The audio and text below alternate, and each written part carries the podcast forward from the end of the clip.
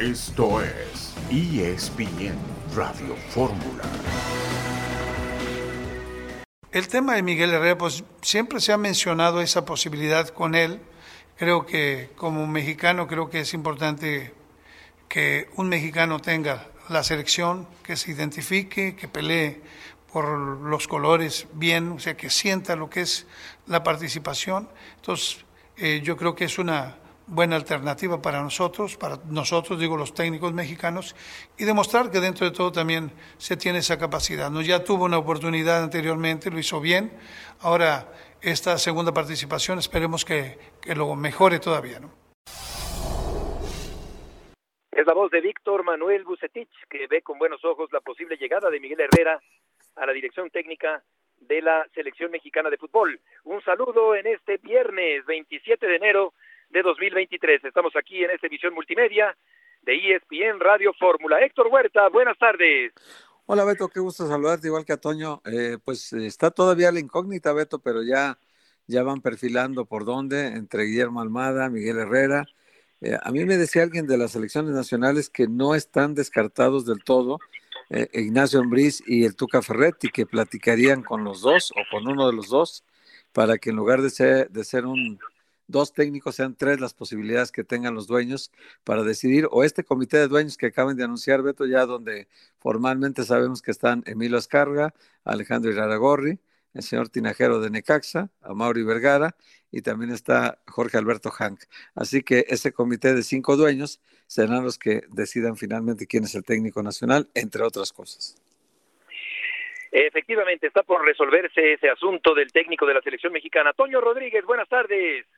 Buenas tardes, les mando un abrazo a los dos. A mí en particular me encantaría ver al Tuca en la selección mexicana. Eh, creo que en esta estructura en la que no ha cambiado nada y no va a cambiar nada y menos lo van a soltar cuando el Mundial viene a México, Tuca es el que menos se va a dejar de todos y eso por lo menos me parece interesante para el proyecto deportivo. Vamos a ver finalmente por quién se decanta la Federación Mexicana de Fútbol con respecto al nuevo entrenador. Miguel Herrera, una posibilidad importante para regresar al cargo de la selección mexicana para el próximo proceso del Campeonato del Mundo. Y vamos a ver a final de cuentas quién queda. Tuca Ferretti, por cierto, habló en Fútbol Picante. Eh, Álvaro Morales lo entrevistó y descartaba a Miguel Herrera. Ya lo hablaremos en el siguiente bloque. El descarte que hace Ricardo Ferretti, Héctor, de Miguel Herrera como técnico de la selección. Pues Bocetich lo apoya, eh, el Tuca lo descarta el caso es que todavía mientras no se defina quién es el técnico de la selección, pues seguirán las voces en favor o en contra. Yo creo que el Piojo es un buen candidato, pero tiene también sus asegúnes y hay que verlo como así, ¿no, Beto? O sea, viéndole las virtudes y los defectos también, porque los tiene. Pero, pues, un técnico competente, claro que sí, igual que Almada, igual que el Tuca, igual que Nacho Ambriz. Son entrenadores competentes, son parte del fútbol mexicano. El Tuca ha nacido en Brasil, pero más mexicano que nada y ya con más de 40 años en México. Ahí estaba viendo una foto de cuando el Atlas descendió en 78, 77, 78, estaba el Tuca Ferretti cuando llegó a México. Imagínate cuántos años tiene ya por acá. Ya lo creo, te habrá tocado esa época sin duda. Me, tocó, me tocó, me tocó, sí. Ya, seguramente, claro, eh, en aquellos tiempos ya, ya reporteando Héctor Huerta, la Copa América en Estados Unidos, eh, Vamos a ver qué ocurre con esa historia que también estaremos comentando. La Copa América se jugará en la región de CONCACAF y va a incluir a las 10 selecciones nacionales de CONMEBOL y a 6 equipos invitados de la CONCACAF. Estaremos platicando también acerca de este tema interesante ahora que se presenta un nuevo ciclo mundialista donde no habrá toño eliminatoria para la selección mexicana para el próximo campeonato mundial. Es, lo mejor que tiene México, es la mejor noticia que puede escuchar México de aquí a, la Copa del Mundo. Eh, se rumoraba, pero ahora que es un hecho es distinto. Y vamos a ver cuál es el proceso para la invitación de las selecciones de CONCACAF que pasa al final, pero bueno, es, es evidente que por el negocio en Estados Unidos, México tiene que estar ahí en primerísimo lugar. Escucharemos a Ricardo Ferretti después de este primer corte comercial.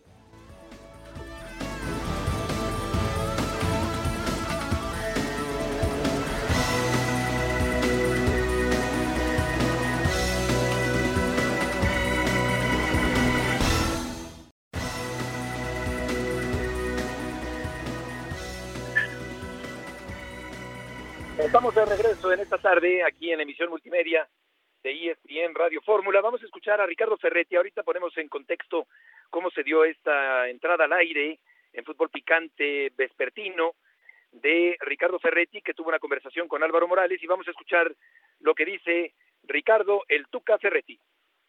¿De dónde sacas tú tus candidatos? Pues de, lo, de la información de prensa, profesor. Nada más porque un tipo da una entrevista es candidato. No, no, necesar, no, no necesariamente, profe. ¿A usted ya lo entrevistaron? No, porque tú, tú conoces mi perfil, Álvaro. Tú pones al piojo Almada. No, es, eso, eso lo, lo, pusieron de los reportes de prensa, profesor. Porque se le da una entrevista a ESPN. Son candidatos. No necesariamente, pero lo que decía mi, Ah, lo que decía mi compañero León Lecanda es que andan en proceso electoral. ya, ya me quedó claro. Andan en proceso electoral. ¿Le mandamos a alguien? Ya me quedó claro. ¿Cuán- ¿Cuándo va, ¿Cuándo va a venir con nosotros? ¿Cuándo va a venir conmigo aquí en Fútbol Picante? Álvaro, tú sabes que no voy ahí, Álvaro, porque soy un tipo de persona distinto. Pero, profesor, le sirve, los medios le sirven, Ya profe. lo- Ya lo sé, Álvaro. Sí. Ya lo sé. Pero Ajá. tú imagínate, si yo te doy una entrevista, Sí. Los otros medios se encabronan. No hay candidatos.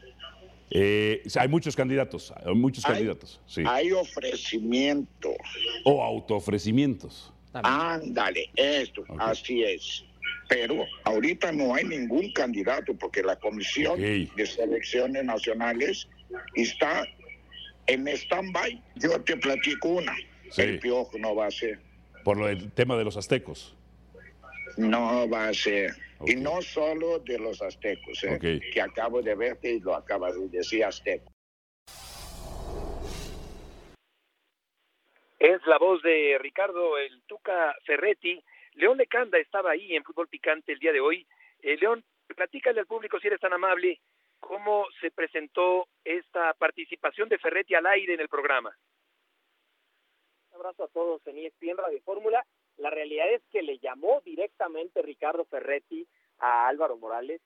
Estábamos al aire, estábamos en un reporte de Jesús Bernal hablando sobre Chivas y en ese momento entra la llamada y Álvaro dice, a ver, espérenme un momento, me está llamando Ricardo Ferretti y me parece que inicialmente, por lo que dice el Tuca, no se dio cuenta que estábamos en vivo en el programa. Nos estaba viendo, sí, pero pensaba el Tuca Ferretti o que era un programa del día de ayer o que era un show grabado.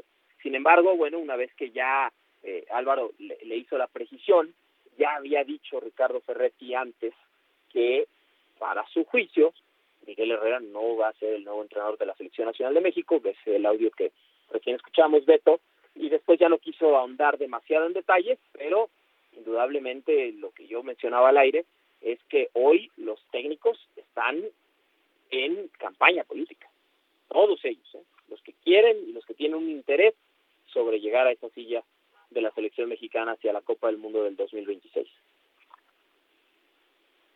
Entiendo, León, entonces, con este contexto que nos pones, entiendo que el Tuca Ferretti habla de que la comisión está en stand-by, pero no está en stand-by.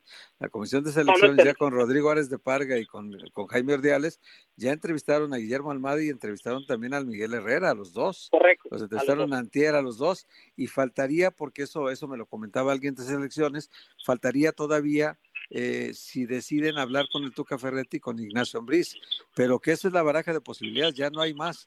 Pero el Piojo Herrera sí está entre los contendientes, a pesar de que el Tuca diga que no, León, o tú qué sabes. Es verdad, es verdad, Héctor, aunque yo hasta este momento, que son las 3 de la tarde del día viernes, sé que, por ejemplo, a Ignacio Ambriz no lo han entrevistado.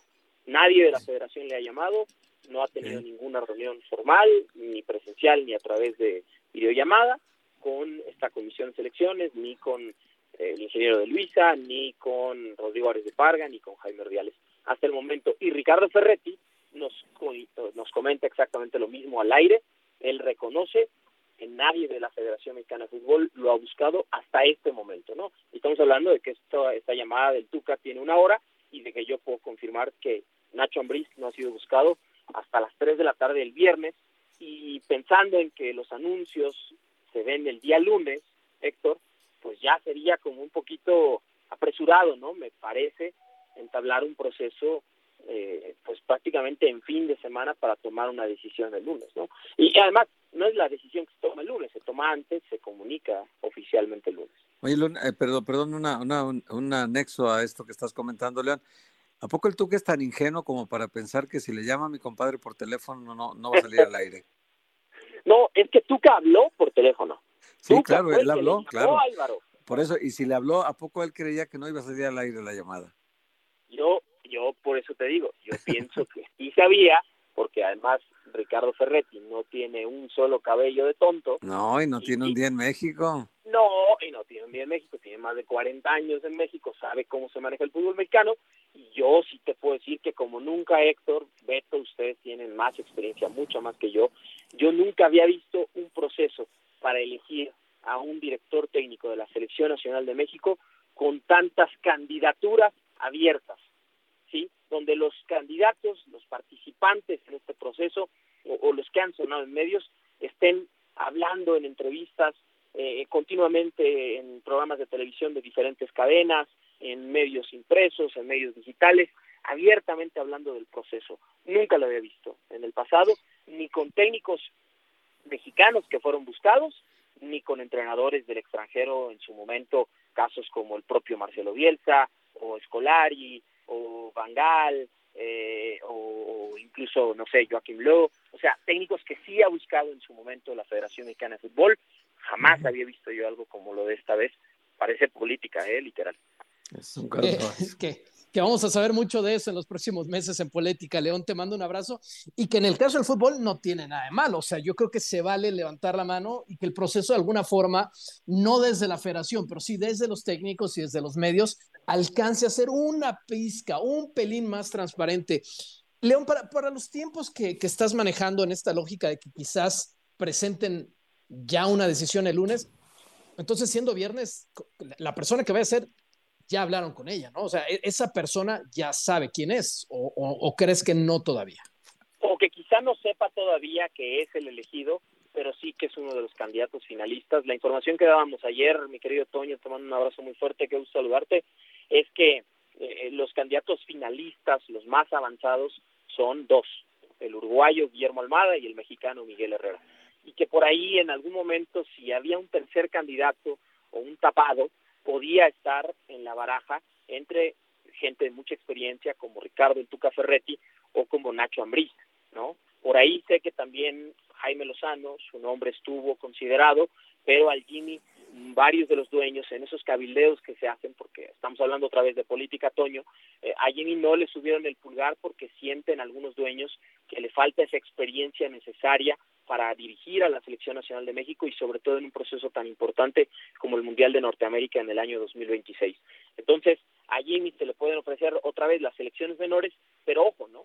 Como no hay Juegos Olímpicos en París 2024, es decir, el trino está clasificado, como tampoco hay Mundial Sub-20, pues no hay mucho interés, ¿no? Yo lo, es lo que sé por el entorno del Jimmy en tomar a las selecciones menores, porque ya estuvo ahí, ya ganó una medalla de bronce con el Tri el año pasado, bueno, antepasado ya en 2021 en Tokio, y, qué más puede realmente ganar? Nada, no hay Mundial Sub-20, no hay Juegos Olímpicos en este proceso. Como una especie de auxiliar técnico, puede ser, ¿eh? Yo no lo descartaría, pero no como el entrenador. Entonces, yo te puedo decir a tu pregunta que los candidatos siguen siendo Herrera y Almada, hay algunos dueños que prefieren al Piojo, hay otros eh, dueños que prefieren al uruguayo, y veremos, ¿no? De aquí al lunes sobre quién se decide la federación. Ya hoy Ferretti dijo, el Piojo no va a ser. No sé si es porque sabe algo o si es porque cree. León, muchas gracias por la información. Muchas gracias a ustedes y que tengan un enorme fin de semana. Buenas tardes igualmente. Pues la federación está eh, consultando con la almohada lo de Almada. Oye, Héctor, eh, Toño, me quedé pensando en las fricciones que han tenido Herrera y Ferretti. Una hace algún tiempo eh, y otra más recientemente cuando Herrera dijo que era viejo el plantel de Tigres y el Tuca lo contradijo. Eh, no sé hasta qué punto esos roces, esas fricciones tengan que ver con lo que le comentó eh, al público de fútbol picante Tuca Ferretti el día de hoy. Pues acuérdate aquella frase del Tuca, ¿no? Ay, Miguelito, ay, Miguelito. Acuérdate aquella frase que, que, se hizo muy popular en su momento y que era como diciendo, estás muy chavito todavía, muchacho, bájale tantito, ¿no? No, yo, yo creo que este, el Tuca sabe algo, él es gente de fútbol y la gente del fútbol normalmente por dentro tiene sus códigos, Beto. Eh, tú sabes que tienen ellos sus, sus cosas de, decir cosas o no decir que pasan disque en el vestidor. Entonces, eh, yo creo que el Tuca está súper informado, sabía que si hablaba Alvarito, mi compadre, pues iba a aprovechar la ocasión y lo iba a meter al aire, por supuesto. Eh, y sabía el Tuca que también entrando al aire, pues la gente lo iba a escuchar en todo el país. Entonces, eh, él sabe que también hizo acto de presencia público hoy, como los otros que andan en campaña. Campaña, Héctor, pues, campaña. claro, claro, tal cual, tal cual. Ah, o sea, también en el fútbol mexicano tiene sus cuatro corcholatas también, ¿no? O sea, tenemos al Tuca, también tenemos a Nacho Ambriz que no ha pronunciado una sola palabra hasta ahora, eh, pero que pues también eh, hace tiempo dijo que él quería dirigir a la selección mexicana. Entonces, todos quieren, pero ya sabemos que al final de cuentas solo uno será elegido por el grupo que maneja el fútbol mexicano, es decir, América, Santos y Tijuana. Hoy van a decidir quién es el técnico de la selección, porque aunque Chivas y Necax opinen en contra, ganan 3-2 por mayoriteo. Y todas las votaciones que este Consejo Nuevo vaya a tener en el futuro siempre las van a ganar por mayoría de América, Cholos y Santos. Vamos a escuchar al otro candidato, a Guillermo Almada, después de este corte comercial en ESPN Radio Fórmula.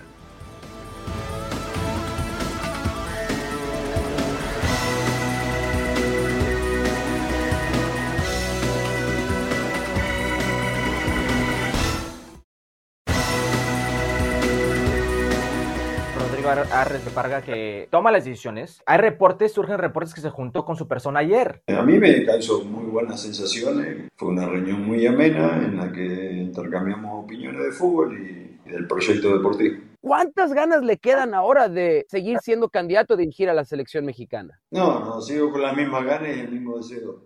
¿Por qué uno humildemente piensa que puede ser un aporte para el fútbol, mexicano y hay logros que están al alcance de la mano, obviamente con mucho trabajo, mucha dedicación, nada va a ser fácil, porque México tiene muy buena materia prima en futbolistas, no, solo en, Europa, sino en la Liga Mexicana. Y lamentablemente a, a través de su historia no se ha logrado. Soy muy optimista que se pueden lograr Sí conocemos lo que piensa tanto Jesús Martínez como Armando. Ellos están apoyando nuestro proceso que vayamos en la selección porque están convencidos que podemos hacer un aporte. No sé las diferencias para no entregar el, integrar el comité, eso sí que no lo sé, pero sí me baso en lo que hemos hablado en el apoyo incondicional que van a tener hacia nosotros si nosotros decidimos ir a la selección. El técnico tiene que ser mexicano. ¿Qué opina usted de esta corriente que cada vez se escucha más fuerte en nuestro fútbol? No, yo no opino nada. cada uno eh, eh, tiene su derecho de opinar lo que, lo que crea conveniente para la selección mexicana. Yo, en mi humilde opinión, creo que no va la nacionalidad, va la capacidad que tenga el entrenador que esté a la cabeza de la selección para conseguir los objetivos y los resultados que ganar. Escuchamos aquí muy sereno, pausado, reflexivo a Guillermo Almada, eh, pero a mí me llama mucho la atención ver los partidos que dirige, lo energético que es, lo temperamental, lo eh, lo mucho que reclama, eh, cómo pasa los partidos, cómo vive intensamente los partidos Almada, que prefieren opinar con respecto a esta tendencia o a esta opinión generalizada, Toño, de que el técnico tiene que ser mexicano. Él no es mexicano y sin embargo ha hecho un buen papel en el balompié nacional, incluso ya con un título. Ahora bien, esto de la condición de mexicano, ayer comentaba Héctor que en algún momento puede prestarse a cierto conflicto de intereses, como pudo haber ocurrido en el caso de Gerardo Martino. Así que Almada, extranjero, podría ser el nuevo técnico de la selección mexicana. Sí, yo, creo, Que, que, este tema, más allá de ideas muy particulares y, y hasta radicales que pueda tener cualquiera sobre el tema de si el técnico tiene que ser nacional o extranjero, yo creo que la lógica, lo que nos dice es que hay que conocer eh, los vicios, los problemas, las mañas, las formas del fútbol mexicano en general y de los futbolistas mexicanos en particular. Y yo creo que por eso todos podemos tener una buena opinión si es que va a ser Almada, en el sentido es que tan conoce los vicios, los problemas y las áreas de oportunidad que hay en el fútbol mexicano, tan lo conoce que el tipo es campeón del fútbol mexicano, ya ha trabajado con dos de los grupos más influyentes que mueven los hilos. Entonces, yo creo que más allá, insisto, de, alguna idea muy radical que pueda tener alguien que, esté completamente fuera de lo futbolístico, eh, va por ahí, ¿no, Beto? Y digamos, el, Tuca ya es 100% mexicano, pero el caso de Almada no es para nada un, desconocedor de esta liga. Así que yo creo que la lógica es esa. Y si le va a tocar a él, no veo que haya un rechazo, por ejemplo, como hubo con el, en el caso del Tata Martino, que fue evidente que no tenía idea de dónde se estaba metiendo. Sí, a mí me parece Almada. Sí. Sí. No, Héctor, perdón, eh, un, hombre preparado, un hombre comprometido, me gusta su propuesta futbolística, la forma en que juegan sus equipos, las oportunidades que ha dado a los jóvenes en Pachuca y quejumbroso, esa es la palabra que me faltaba, me parece muy, muy quejumbroso, le rompe la cabeza a los cuartos árbitros en cada partido, un hombre que, que ciertamente vive, Héctor, con una enorme intensidad cada partido en el fútbol mexicano. Sí, es, es un temperamento muy caliente el que tiene a la hora de los partidos es muy perfeccionista, entrena mucho para que las cosas el día del partido fluyan, Beto. Y él quiere que el partido fluya y que todo lo que se entrenó en la semana se refleje en el campo. Cuando algo se le sale de control de lo que se entrenó o alguien no está haciendo lo correcto, este sí pierde la cabeza o una decisión arbitral lo altera, también pasa eso. Pero hay una cosa que está sobradamente comprobado, Beto. Es un técnico muy competente muy, muy competente. Su, su, trabajo en Santos y su trabajo en Pachuca lo pone como uno de los técnicos de, que mejor se han adaptado al fútbol mexicano, que mejor provecho le sacan a las fuerzas básicas, que mejor provecho le sacan al jugador ya veterano, ya experimentado, y que le saca, hace, hace que potencien malos jugadores que no están teniendo un buen nivel, como el caso de ahora la Chofis López, ¿no? Está elevando el nivel de que tenía siempre. Pero hay una, hay un factor que a lo mejor no hemos considerado todos, Beto acuérdate de qué manera lo corrieron de Santos, por la puerta de atrás. Y quien va a tomar la decisión es, en muchos sentidos, podemos decir que un alto porcentaje de la decisión depende de Alejandro Irargorri. Hoy es uno de los hombres preferidos de las dos televisoras, es un ejecutor de ellos y, y él seguramente si ya lo corrió del Santos, yo dudo mucho que levante la mano para, para opinar que sea Almada el técnico, a menos que tenga la intención de quitárselo al Pachuca. Ah, entonces ahí ya tenemos que pensar en otra, otra cuestión, ¿no? Ya intereses más personales. ¿no? que, hace sentido porque se lo dijo, se, lo dijo Almada a, Independiente, sí, independientemente de los Martínez, él tiene por contrato la, la facultad de salirse por sus pistolas, digamos, por su contrato. Sí, Sí, exactamente. En una parte de la entrevista con Odín Ciani de hace dos días, hablaba justamente de esa cláusula que le permitiría salir en un momento dado a Guillermo Almada para encargarse de la selección mexicana de fútbol. Suponiendo que la federación se llegara a decantar Héctor por Almada en lugar de Herrera, ¿cómo recibiría el medio futbolístico Almada y sobre todo el público también? ¿Qué percepción se tendría de Almada como el nuevo encargado de la selección nacional? No, yo creo que mejor que la que tendría el Piojo, porque el Piojo ya, ya sabemos que polariza mucho la opinión o a favor o en contra y tiene un sector de gente totalmente en contra, ¿eh? muy alto el porcentaje de gente totalmente en contra. Y, y, también va a tener en contra una televisora, por supuesto. Y en el caso de, en el caso de Almada, no tiene conflicto con los medios, eh, pero también Almada es menos comercial que el Piojo Herrera. O sea, para el negocio del fútbol, que es lo que predomina siempre, el negocio por encima del deporte, pues le conviene más a la, a la federación y a, y a la estructura de selecciones nacionales un tipo que vende, que vende bien, como el Piojo Herrera, que es capaz de anunciar hasta sombreros de charro, este, y, y sobre Almada, ¿no? Le conviene más, por supuesto, pero eso no quiere decir que sea mejor solución.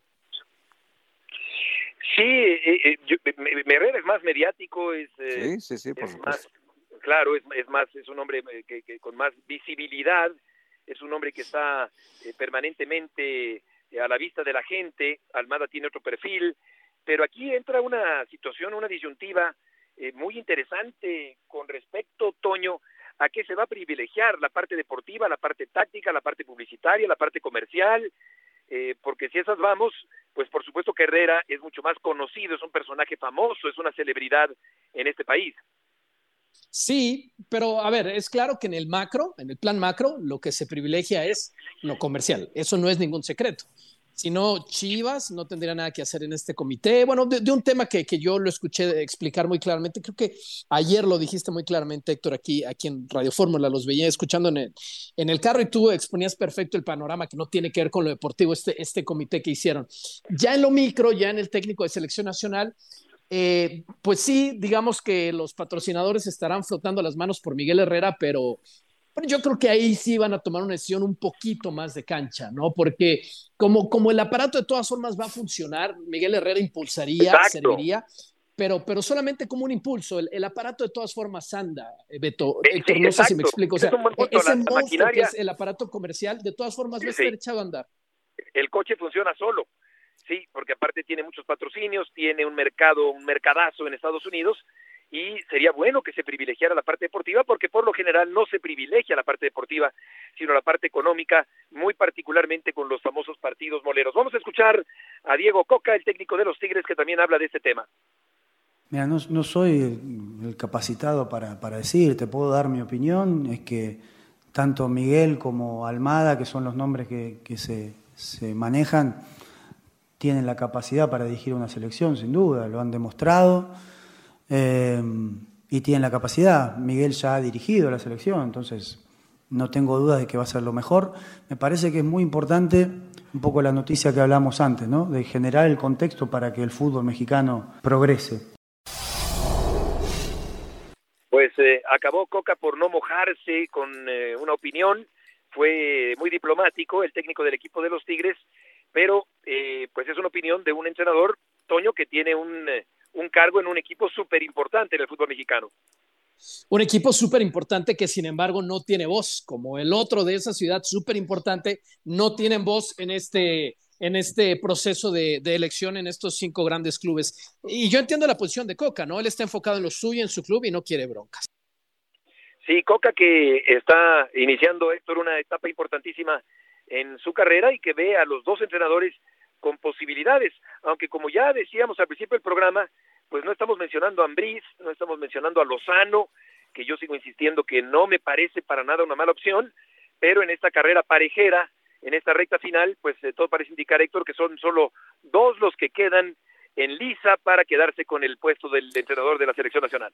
Fíjate, Beto, que si, si, si viéramos eh, realmente cómo se conformó este comité de dueños y cómo se, se decidió quién iba a ser el presidente de selecciones nacionales, eh, tenemos que llegar a una conclusión muy triste. Eh, la parte económica está siempre por encima de la deportiva, porque los modelos de gestión de Monterrey o de Tigres o de Pachuca son superiores al modelo de gestión, por ejemplo, del Grupo Caliente, que tiene ahorita a los dos equipos peleando el descenso, ¿no? El último lugar del porcentaje es Querétaro y el penúltimo es Tijuana. Entonces. o eh, hasta Chivas, Héctor. Claro, Chivas también no tiene nada que ver en el aspecto competitivo porque hace cuánto no pelea el título en el fútbol mexicano, ¿no? Y el Santos también es un equipo que, que hace torneos para medio calificar, andar peleando arriba, pero ya con muy pocas posibilidades de ser campeón. El, el último que lo tuvo cerca de ser campeón fue Almada, justamente en la final aquella contra Cruz Azul.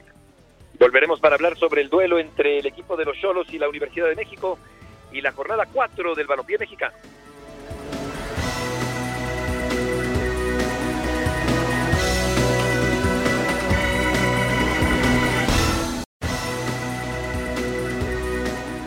El Atlas de Guadalajara y Santos Laguna empataron a dos goles el día de ayer. Herrera y Quiñones marcan los goles por parte del equipo rojinegro, mientras que Correa y Bruneta anotaron por parte del equipo de Santos Laguna en la actividad de la jornada número 4 del fútbol mexicano, que va a continuar con los partidos entre Tijuana y Universidad. Juárez va con Guadalajara, Toluca va a recibir al conjunto de León en esta jornada y vamos a ir contigo Adriana Maldonado, gusto en saludarte.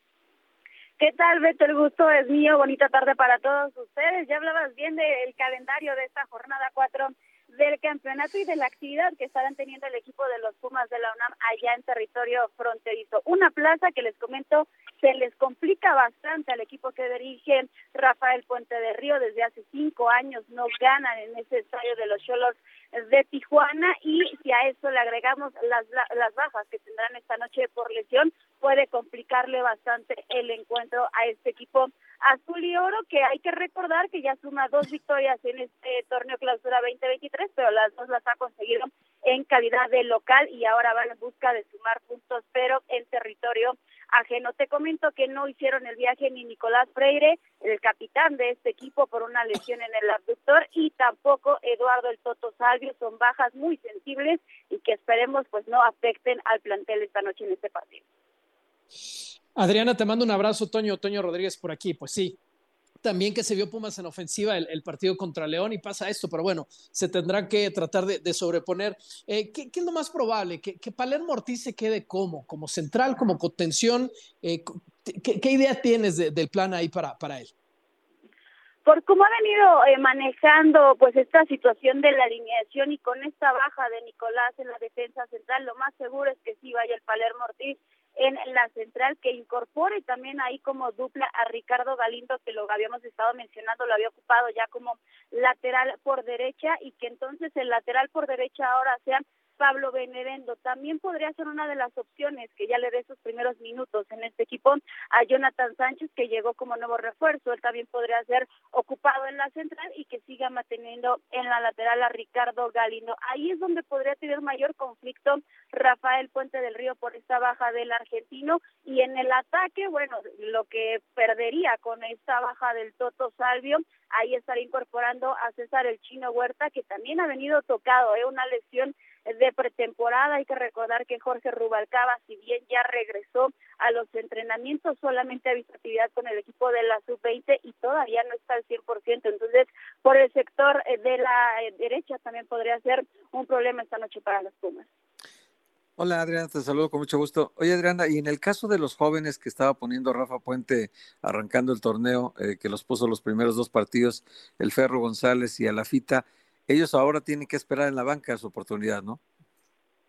Sí, la verdad es que dieron minutos en las primeras dos jornadas, después por ahí de cambio ante León, pero eh, lo que presentó en ese último partido de la fecha 3 ya en el medio campo parece ser que le funcionó o le gustó más ese funcionamiento que presentó el equipo. Sin duda alguna están teniendo la oportunidad, les va a seguir dando minutos Rafa Puente, pero también es consciente que este arranque que han tenido ha sido positivo para el plantel, tomando en cuenta lo que vivieron el semestre anterior, que se estaban metiendo en problemas de la porcentual y Rafa Puente no quiere dejar escapar puntos, entonces tampoco se va a arriesgar, sí va a aportar esos minutos a los jugadores de la cantera, les va a dar esa oportunidad, pero también se va a mantener a, la base que le está funcionando de jugadores. Sí, cuando Mozo se fue de Pumas y luego Chispa Velarde también eh, terminó por salir, eh, estaba eh, la incógnita de quién ocuparía ese lugar por ese lado en la lateral universitaria, Dani Alves jugando en otra posición diferente en otras posiciones diferentes con Lilini en el Pumas del torneo anterior y el chico Benevendo, muy joven todavía, está ahí haciendo ya sus eh, pininos en el fútbol mexicano de la primera división. Te preguntaría, Adriana, si hay alguna novedad o, ha pasado algo con respecto a la terminación de la relación laboral entre Dani Alves y el equipo universitario. No, Beto, la realidad es que se terminó esa relación, le han dado vuelta a la página, nosotros incluso esta semana tuvimos una charla eh, de cerca con el arquero Sebastián Sosa, el, el golpe sí fue bastante complicado dentro del vestidor, ellos saben que perdieron a un jugador importantísimo, ellos incluso han manifestado que al menos eh, como jugador y como ser humano aportaba mucho a esta institución, pero quieren dejar a un lado el tema mediático que se está viviendo allá en España. Le han dado, insisto, vuelta a la página, están concentrados, en, pues también en la cancha dar ese reconocimiento de que son un equipo que no dependían de Dani Alves y que los resultados los pueden acompañar con base en el trabajo que están haciendo de la mano de Rafa Puente. Correcto, Adriana. Muchas gracias por la información. Excelente viernes para todos. Fuerte abrazo. Buenas tardes. Eh, un fuerte abrazo. Sí, terminó siendo una necedad eh, del equipo universitario contratar a un veterano que iba de salida con un eh, sueldo elevadísimo, contradiciendo la realidad financiera de Pumas y contradiciendo también la filosofía universitaria, terminó por ser un petardo, un auténtico despropósito que lamentablemente acabó mal el de Alves en el fútbol mexicano. Complementando la jornada, hay que decir, aparte de los eh, juegos que mencionábamos antes, Puebla va a enfrentar al equipo de Monterrey en casa, Tigres contra el Atlético de San Luis, el equipo del América va a recibir la visita de los Cañoneros de Mazatlán y el Pachuca va a recibir Héctor la visita del Decaxa en esta jornada número 4 del torneo. Sí, y mencionaba algo Adriana del descenso, Beto, hay que decirle a la gente que el, el problema del porcentual, eh, Gallos de Querétaro es el último lugar con 77 puntos, Tijuana tiene 86, fíjate, los dos últimos son del grupo, uno tiene 77, el otro 86, entre uno y otro hay 11 puntos de diferencia, y luego vamos con los de arriba, ¿no? Tiene nueve puntos más Mazatlán, más que Tijuana, y tiene 22 puntos más que Gallos Blancos de Querétaro. O sea, prácticamente está resuelto aquí el asunto. Juárez tiene 22 eh, puntos ahorita, el Necaxa tiene 100 contra los 77 de Gallos Blancos, está a 23 puntos, muy lejos. El Atlético de San Luis tiene 65, divide entre 4, torneos no entre 6. Pumas tiene 113. Efectivamente, Pumas está en el lugar número 12, pero pues tiene tiene 23, tiene 36 puntos de ventaja sobre Tijuana, que es sobre Gallos Blancos, y sobre Tijuana tiene como veintitantos puntos. Así que yo creo que Pumas en este torneo no va, no va a tener problemas de descenso. Y mientras que Guillermo Ochoa regresó a Europa, el equipo del Salernitana derrotó a Leche 2 a 1 con Guillermo Ochoa de titular. El que regresa de Europa es Diego Laines, oficialmente ya jugador de los Tigres. Héctor Tello tiene la información. Se cortó Héctor Tello, ahorita le pone un 20 más para continuar. El punto es que es un año nada más, un año con opción a, a, compra, con opción de compra quiero decir, el jugador mexicano mejor pagado, Héctor, será Laines en el fútbol mexicano. ¿Cómo bueno, saludarte. Aquí está, aquí está, aquí está Héctor Tello, lo escuchamos mejor, ¿no, Beto? Adelante. Una, una disculpa, saludos para todos, buenas tardes. Y sí, Beto, pues eh, no sé si el, el mejor pagado, porque lo que hemos podido indagar es que aquella declaración de Santiago Baños de los dos millones de dólares de salario para Diego Laines, en Tigres no se lo van a dar. En Tigres no, no, no va a llegar ni al millón y medio de salario. Eso es lo que hemos podido investigar sobre, sobre el tema y bueno, pues la transferencia finalmente son 7 millones de euros, pero eh, una cantidad, se habla de 2.4 eh, en el primer eh, en el primer año y por el, la opción después de, de, la obligación a compra, porque es una sesión con obligación a compra, ahí va a desembolsar el resto de la cantidad de Tigres para completar los 7 millones de euros.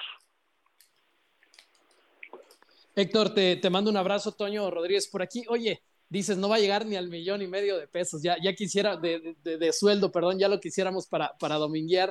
Héctor, si puedes hacerme el favor de describir con Laines, ¿cuál sería el, el once estelar de Tigres? ¿Cuál te imaginas tú que es el mejor once que puede poner Tigres en la cancha? Contemplando a Diego, ¿cómo estás, eh, Toño? Un gusto saludarte. Eh, contemplando a Diego, me, me, parece que sería la posición de, de, Quiñones, un volante extremo por derecha, quizás sin eh, la obligación de ir siempre por la banda. También a, a Diego le gusta mucho que, su, su, gente que va por fuera interiorice, que vaya de, de la banda hacia el centro. Eh, creo que tendría que ser con, con Nahuel, eh, el inamovible en la portería, con eh, por la derecha Jesús Garza, eh, Igor Lisnowski y Samir Caetano en la central, Jesús Angulo eh, lateral por izquierda completando línea de cuatro, en la media cancha, eh, creo que en un momento determinado del, del torneo va a prescindir de Carioca para quedarse con Guido Pizarro, que es el capitán, y Gorriarán como volantes centrales. Por izquierda Javier Aquino, que le ayuda a, a en algún momento cambiar a línea de cinco, eh, Angulo metiéndose como un tercer central y, y Aquino haciéndola de carrilero. Eh, por derecha eh, podría ser Diego Lainez si le gana el puesto a Luis Quiñones y en punta Nico Ibáñez y André Pierre Creo que ese podría ser el once ideal de Tigres en este torneo. Oye, Tocayo, estoy viendo ya a Nico Ibáñez en la página de la federación ya registrado como jugador de Tigres con el número 9, ya está oficialmente registrado, ya puede jugar esta semana, ya fue dado de baja Florence Tubán, ya no está en la, en la lista aquí del que presenta la página de la federación. Y yo te pregunto, entre Gorriarán, Nico Ibáñez y esta parte de anticipo de 2.4 millones que entregaron por o entregarán por Diego Laines, está, sácame del error. Tigres se gastó 25 millones de dólares, un poco más, ¿no? Eh, no tengo la cuenta tocayo precisa, pero si quieres recapitulamos un poco de, las cantidades que sé Gorriarán. por los jugadores. Por Gorriarán yo sé que, que se pagaron 9 millones de dólares. Nico Ibáñez. Por. Por Nico Ibáñez fueron 10. 10, pero hay, hay más involucrados ahí, ¿no? Que tenía que pagársele también una parte a, hasta el Atlético de Madrid, ¿no? Y al San Luis y al Pachuca. Sí, pero bueno, pero finalmente Tigres le pagó a Pachuca, que era el que lo vendió, y Pachuca tuvo que repartir de su de su de su pastel. Eso es lo que yo lo que pude yo indagar. Bueno, 19, hablamos 19 más los 7 que pagarán por Line, estamos hablando de 26 millones de dólares, ¿no? Es correcto, sí. esa es la cifra que, que habría desembolsado Tigres en es, es el gran candidato a ser campeón Tigres, ¿no? Con todo esto que invirtió la, la obligación, claro está, Tocayo, porque es, un plantel que, que, ya era importante y ahora es robusto. Se le cuestionó mucho en torneos pasados que, que se adelgazó el, plantel porque se dejaron ir varios jugadores eh, que, que le servían de, un recambio a Tigres o eh, para hacerlo un poquito más profundo el plantel. Hoy creo que vuelve a ser un plantel eh, competitivo en, en cada zona. Tienen dos jugadores que podrían ser titulares. Sí, de acuerdo, qué, qué plantel tan largo. Héctor, muchas gracias por la información. Con mucho gusto, Beto. Buenas tardes para todos. Buenas tardes. Mucho tiempo en la banca, mucho tiempo en la banca de Laines que regresa al fútbol mexicano con el equipo de los Tigres y vienen los duelos decisivos en ambas conferencias. Toño, y tenemos ya a Pablo Viruega ahí en la línea telefónica. Pablo, qué gusto saludarte y adelante. ¿Cómo estás, Beto? Saludos también a Toño. Dale, dale, dale, perdón Pablo. ¿Cómo andas, Toño? Saludos también a Héctor, a todos los amigos de, de Radio Fórmula. Bueno, pues sí, los, los, eh, las finales de conferencia se jugarán este fin de semana. Primero la conferencia nacional con eh, la sorpresa de tener a un coreback novato como Brock Purdy que estará jugando con San Francisco ante el equipo que ha sido el más eh, regular, el más consistente durante toda la temporada en la conferencia nacional, que es el equipo de de Filadelfia. Juegan en Filadelfia, sale favorito el equipo de, de las Águilas por dos y medio puntos, los Eagles, y, y es un partido de lo cual eh, pues veremos dos ataques terrestres, dos equipos que corren bien el balón. Y por el otro lado, lo que se ha convertido ya en una rivalidad, en un clásico, eh, déjenme utilizarlo, permítanme, un clásico joven. Kansas City contra Cincinnati, porque se vuelven a enfrentar se enfrentaron el año pasado en la final de la conferencia con victoria para Cincinnati y dos de los corebacks más espectaculares, de los mejores que hay en la liga, que es el caso de Joe Burrow y Patrick Mahomes frente a frente. Este partido lo podrán seguir a través de las diferentes plataformas de ESPN, la final de la conferencia americana, así como también por Star Plus. Y pues ahí estaremos. Sale como favorito Cincinnati por un punto, la primera ocasión que Patrick Mahomes no es favorito en un partido de postemporada y pues se espera que los dos encuentros sean muy cerrados. Los dos equipos de la americana, Cincinnati y Kansas City, seguían más por el juego aéreo. Y está el tema del tobillo de Patrick Mahomes, si estará al 100% después de la lesión que sufrió la semana pasada ante eh, en el juego eh, divisional ante el equipo de Jacksonville. Pero, pero ahí, Pablo, ¿tú qué piensas? Digamos, eh, entrenó bien desde el miércoles sin restricciones ya pasaron un par de días de eso y, y no debe ser un problema, ¿no? Se hizo muy famosa esa frase de Pat Mahomes que la única forma que, que lo saquen de la cancha es perdiendo un partido. Es decir, si, ya entrenó el miércoles, ¿tú tendrías alguna duda desde el miércoles que, va a estar al 100? Yo sí tengo mis dudas porque fue una lesión, eh, eh, fue una lesión eh, en la parte alta del tobillo, es un esguince el que tiene y según lo que he escuchado de algunos jugadores de la NFL que eso tarda en sanar dos a cuatro semanas. Obviamente, pues con todo el tratamiento que tenga Patrick Mahomes, bien vendado el tobillo, veremos, él, puede llegar a un 80%, digamos. El tema es, ya en el encuentro, con la carga de trabajo que le des ese tobillo, no sé cómo vaya a responder a lo largo del partido. La verdad es que los entrenamientos lo han puesto, eh, ni siquiera limitado, es decir, que ha, entrenado toda la práctica. Eh, eso no nos quiere decir que estará al 100%. Y las imágenes que tenemos, esto es bien importante, Toño, que, que hay que señalarlo, porque mucha gente ve las imágenes y dice, "Uh, pues, pues, pues ni tiene nada, es, es como que pura, pura faramaya, ¿no? Bueno, los entrenamientos nada más te dejan filmar lo- o te dejan grabar los primeros 15 minutos de cada entrenamiento. O sea, no, no grabas todo el entrenamiento. Es más, la prensa ni siquiera puede estar todo el entrenamiento. Lo sacan. Nada más son unos cuantos minutos. Y obviamente, pues nunca será lo mismo un entrenamiento que ya el juego en sí. Yo sí tengo mis dudas con respecto a ese tobillo, aunque los números de Patrick Mahomes en la bolsa de protección lo colocan también como el mejor de la NFL. Estadísticamente es el mejor. Hola Pablo, te saludo con mucho gusto. Oye, no, no cambiando de tema porque es NFL, pero eh, ¿qué pasa con Damar Hamlin? ¿Qué se sabe de él? ¿Por qué, por qué no ha aparecido en una rueda de prensa para, para informar que está bien, para, para tranquilizar a la gente y, y aparece por ahí camuflado en un partido de NFL, pero pues no, no se veía el rostro prácticamente? ¿Qué pasa con Damar Hamlin? Bueno, Damar, Damar Hamlin lo que se sabe es que eh, va recuperándose, va recuperándose. Desconozco el por qué no hayan dado una conferencia de prensa. Eh, la verdad lo, lo, lo desconozco. Lo que sí sabemos, o lo que sí supe fue antes del partido contra Cincinnati, en este que tú haces referencia, donde pues estaba prácticamente todo tapado en un palco, Ujú, sí, sí, sí. eh, incluso lo, lo llevaron ahí como que en un carrito de golf hasta ese palco. Eh, él estuvo visitando las instalaciones de, de los Bills de Buffalo, estuvo platicando con los compañeros y sé hasta donde hasta donde los informes que, que he leído que él todavía sigue con asistencia médica, sigue con, eh, digamos que oxígeno en su casa por si algún momento lo requiere, o sea, va, va rehabilitándose de la manera adecuada, correcta y afortunadamente no tuvo ningún daño neurológico. Qué bueno. Señores, gracias Pablo, Héctor, un abrazo, Beto. Beto adelantó el fin de semana. Los escuchamos, nos escuchamos la próxima semana a nombre del maestro Beto Murrieta. Esto fue ESPN Radio Fórmula.